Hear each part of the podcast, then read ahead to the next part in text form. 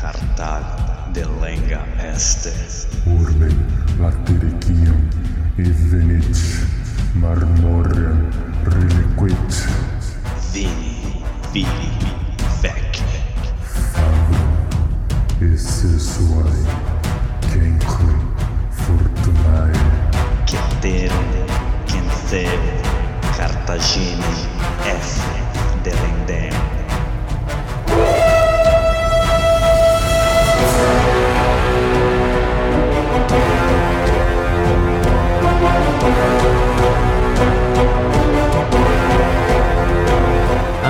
Amigos, alô galera, estamos de volta para o 81 episódio do podcast Roma Nua e Crua. Quem vos fala é Bruno Prandi, seu apresentador e editor deste humilde podcast. Um salve para a nossa tetrarquia.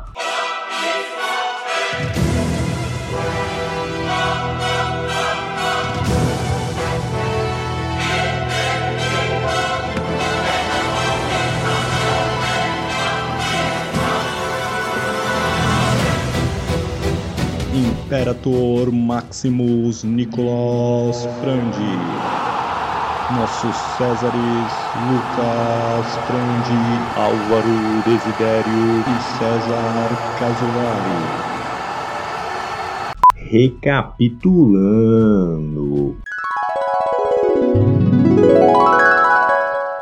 Semana passada, ou melhor, semana retrasada, vimos a última grande batalha da Guerra Gálica, a Batalha de Alésia, onde Júlio César, com suas 10 legiões, consegue então bater dois exércitos gauleses, um com 250 mil soldados, outro com 80 mil. Enquanto ele cercava a cidade de Alésia, ele consegue bater essa força que veio resgatar a Vercingetorix e suas forças que estavam alojadas em Alésia. JC então consegue bater essas duas forças, Vercingetorix se entrega e basicamente é o fim da rebelião. Ainda não é o fim completo, mas ela basicamente perde fôlego aí e nunca mais vai ser tão grande ou tão ou capaz de fazer frente aos romanos. Muito bem, vamos para o episódio de hoje.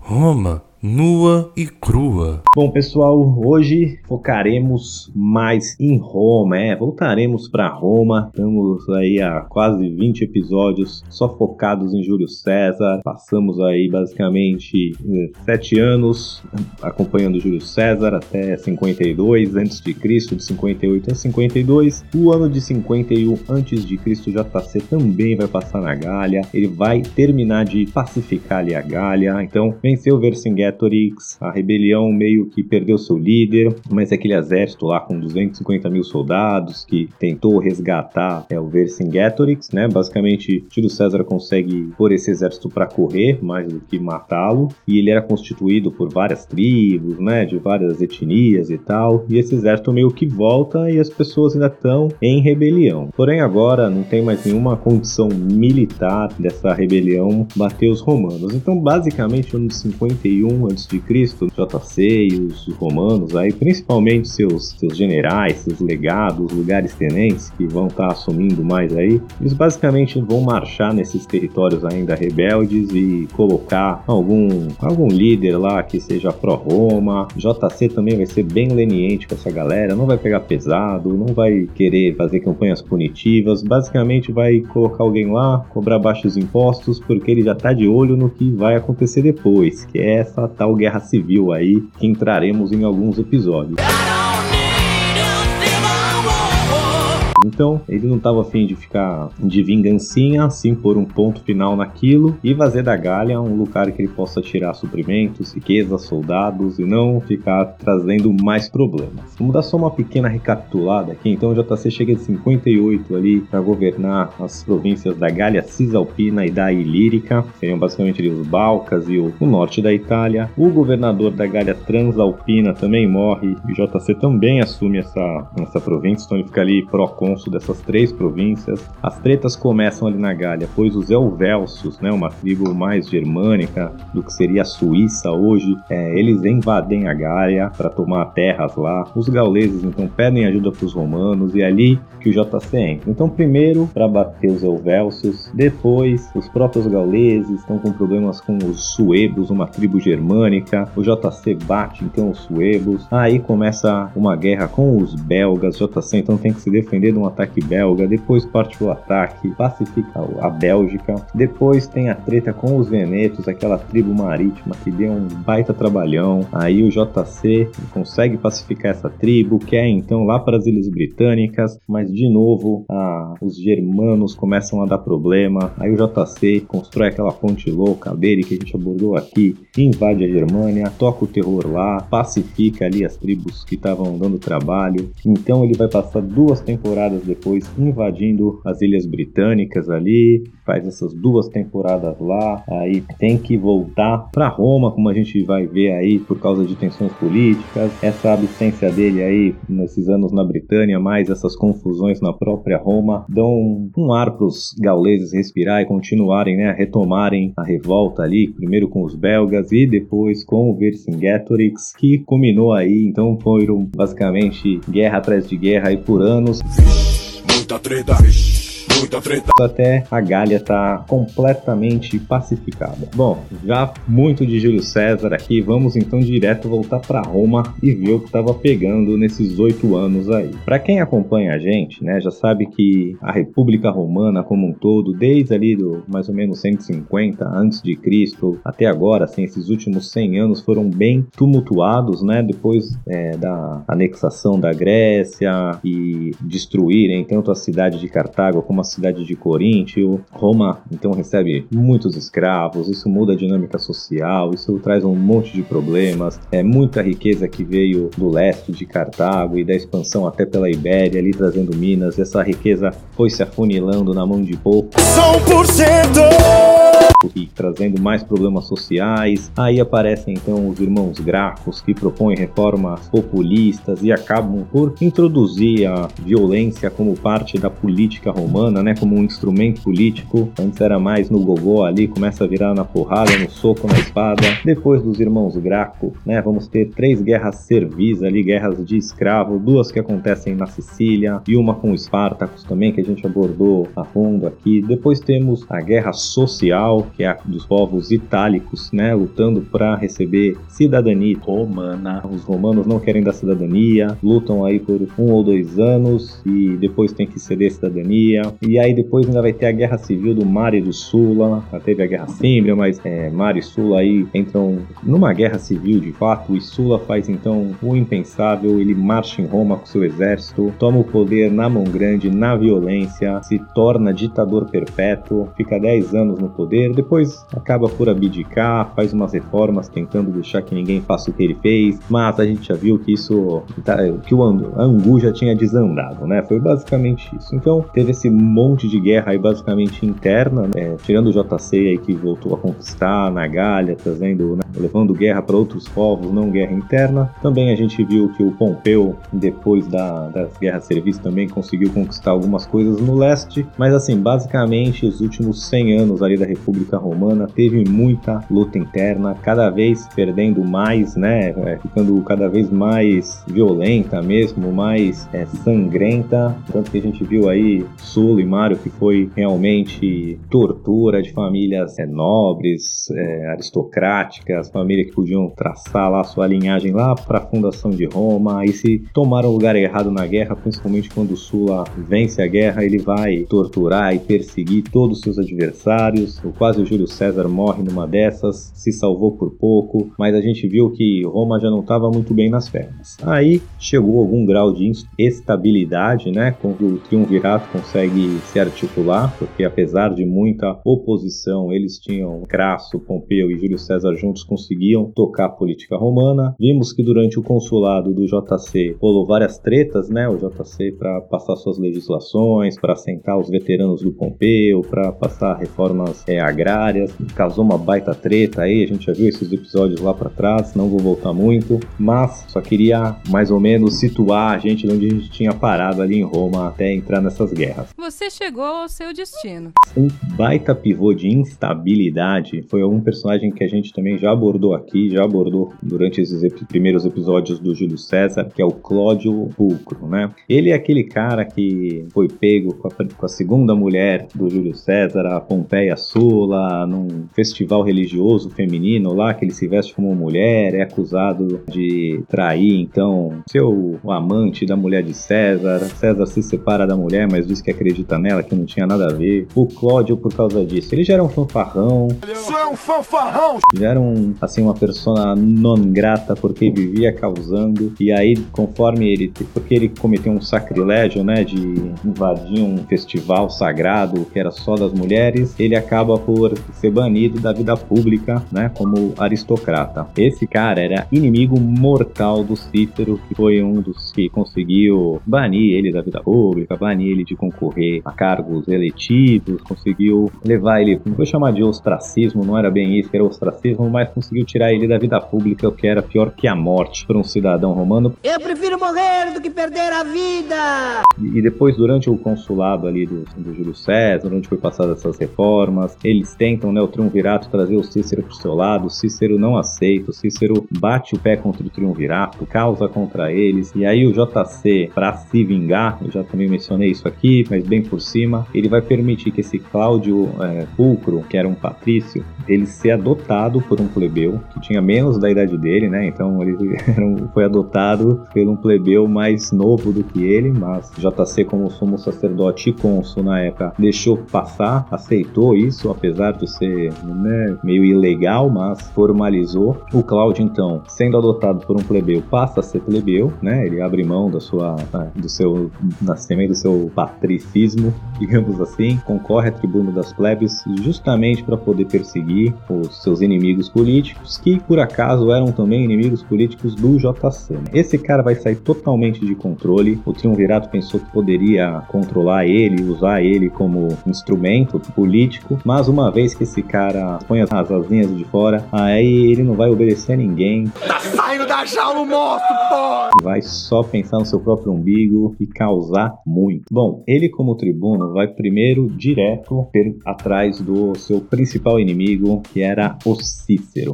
E o que, que ele faz? Ele vai passar uma lei retroativa que torna crime é, matar um romano sem o devido processo legal. E quem tinha feito isso? O Cícero. Quem vem acompanhando a gente se lembrar da conspiração catilinária, conspiração catilínea, a lembra que o, o Cícero era cônsul na época, descobre e acaba que mata o, o Catilínia enforcado lá no Fórum Romano, mas com a anuência de, da grande maioria dos senadores, tirando Júlio César que votou contra, mas o Cícero estrangula o cara lá no Fórum, o cara era um romano, era um patrício, e o, o Cláudio Pulcro então vai passar uma lei tornando ilegal matar um, um romano.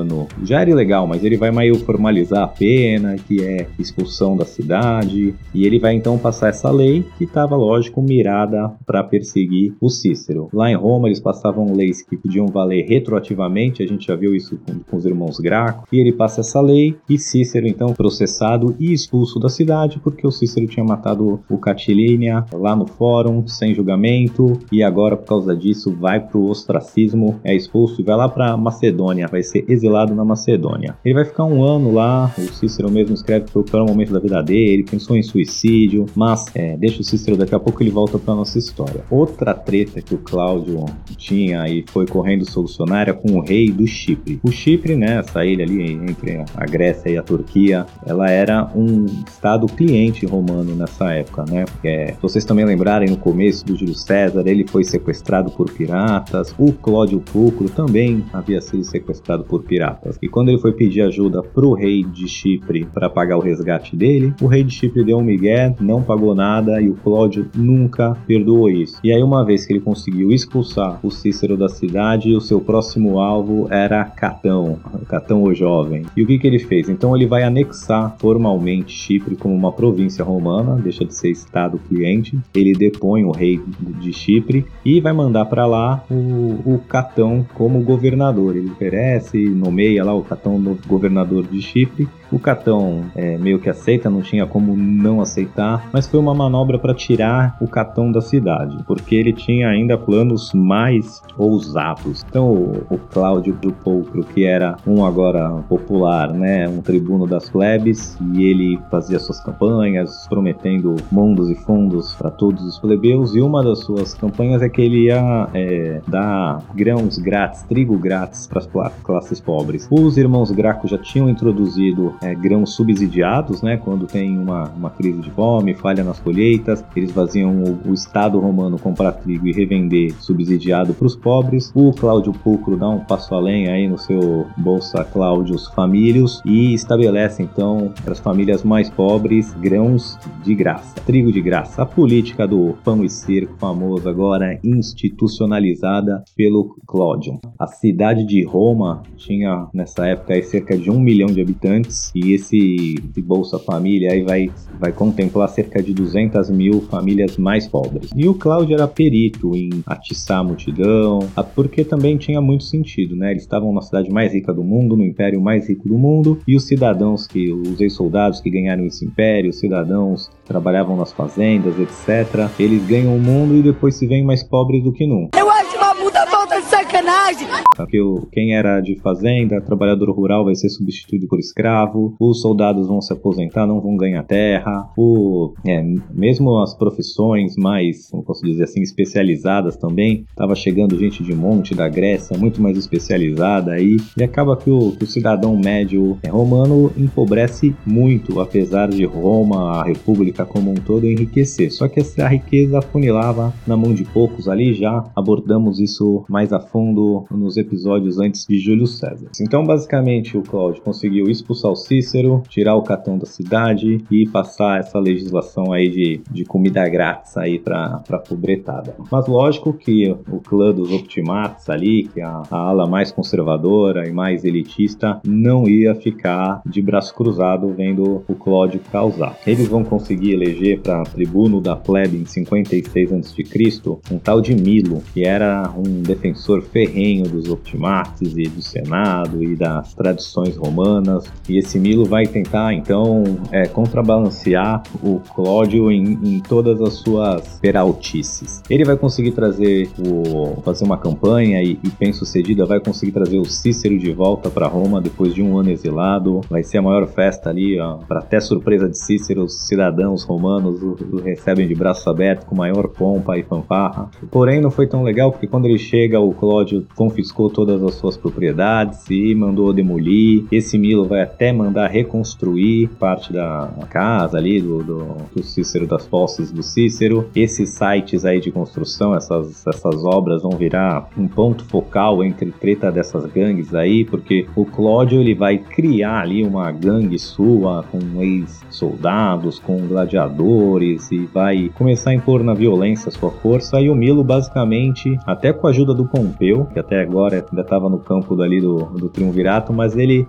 ele também ajuda o Milo a organizar ali uma, a sua gangue. E aí a gangue desses dois viviam em treta pelas ruas, em qualquer lugar. Quando um queria passar uma legislação, levava sua gangue, outro levava. Quebra-pau na rua de Roma virou algo normal. E principalmente capitaneada por esses dois aí, pelo Milo e pelo Cláudio, que controlavam gangues e viviam tocando terror aí nos seus adversários e, e, e passando goela abaixo a sua vontade ali na, na força mesmo. No meio desse caldeirão fervente aí, em 56 antes de Cristo, vai ser quando o triunvirato consegue se reunir de novo e concordam ali que vão conseguir articular para eleger em 56 antes de Cristo tanto o Pompeu quanto o Crasso como cônsules. É, foi uma manobra difícil, mas eles conseguem eleger os dois cônsules. Eles então, como cônsules, se estendem o pró-consulado do Júlio César na Gália por mais cinco anos e quando eles terminam seu consulado, cada um também é, vai virar procônsul de um lugar. O Pompeu vai ganhar a Espanha, mas ele prefere governar em absência, curtir sua esposinha jovem, a Júlia, filha do JC. Então ele manda lá seus lugares tenentes ali, seus cupincha lá para controlar a Espanha e ele governa a Espanha em absência. Ele só queria o, o salário para ficar curtindo a vida, já tinha fama, já tinha glória, já tinha tudo, já era Pompeu Magno. Então ele só queria um, um troquinho e curtir a vida.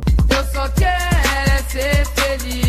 O Crasso, ele sonhava ainda com vitórias militares, e ele vai ser pró-cônsul da Síria porque ele planeja invadir o Império Parta, o que seria os persas ali, que seria a região do Irã, Mesopotâmia, seria o Império Persa das antigas, era o Império Parta agora, e Crasso sonhava com uma grande vitória lá para se tornar então tão grande quanto o JC, quanto o próprio Pompeu. Ele era o cara mais rico de Roma, mas ele não tinha a reverência que esses dois tinham, principalmente o Pompeu, né? Ele sempre foi invejoso, digamos assim, sempre achou que mereceu mais e ele viu Pompeu conquistar ali o leste, o JC conquistar a Gália e ele queria fazer o seu. A gente vai abordar essa guerra aí no próximo episódio, o, o erro crasso aí, veremos o que ele faz, como faz, mas assim, não é, não é muito mistério para ninguém, ele vai, vai morrer nessa campanha e o que vai ser um golpe mortal pro triunvirato, porque além da morte do Crasso, também vai morrer é, a filha do Júlio César, Júlia, a esposa do Pompeu. Ela tava, ia dar a luz lá pro, pro filho do Pompeu, pro neto do Júlio César, mas ela morre no parto, a criança morre no parto, e com a morte tanto do Crasso quanto da Júlia, o triunvirato se desfaz de vez.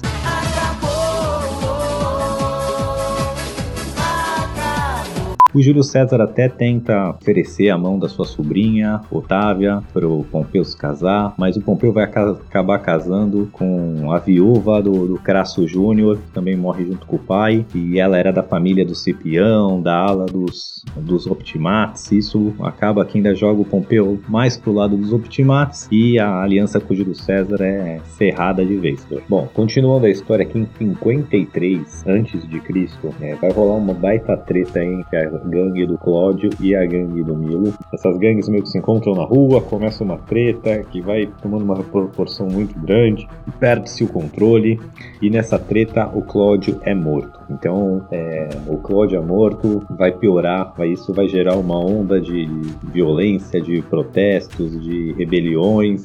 Os comparsas dele lá, o, a gangue dele, os clientes dele vão fazer um, um ritual funerário no fórum, o que de certa forma era comum, mas ninguém sabe ali se foi intencional ou não. Mas acontece que no meio dessa treta aí, desse funeral, o fórum pega fogo, tocam fogo no fórum junto com a, a pira lá do, do próprio Cláudio. O fórum então vai abaixo, o Milo vai ser exilado por causa dessa treta, ele também tinha, e foi aqui por causa disso que o Júlio César é rechamado para Roma, e isso que abre espaço para o Vercingetorix e, e voltar às rebeliões. Quando estava na Guerra Gária, que eu falo que o JC tem que voltar para Roma porque alguém morre. É isso que acontece, é essa treta aí de, do Milo e do Cláudio, que acaba com ele morto. E aí, além do fórum pegar fogo e abaixo, não, não foi apenas isso que acontece, né? Continua fora de controle, mesmo com o Milo exilado. Os Optimates, então, vão arrumar um jeito e alguém para estabilizar a situação em Roma. E esse alguém vai ser o Pompeu. Eles é, resolvem eleger o Pompeu como cônsul emergencial. Era mais ou menos como ditador. A gente abordou aqui que fazia um ditador, mas eles não dão o cargo de ditador, inventam uma manobra aí política de cônsul emergencial, ou seja, um cônsul sem parceiro, que seria basicamente um ditador mesmo.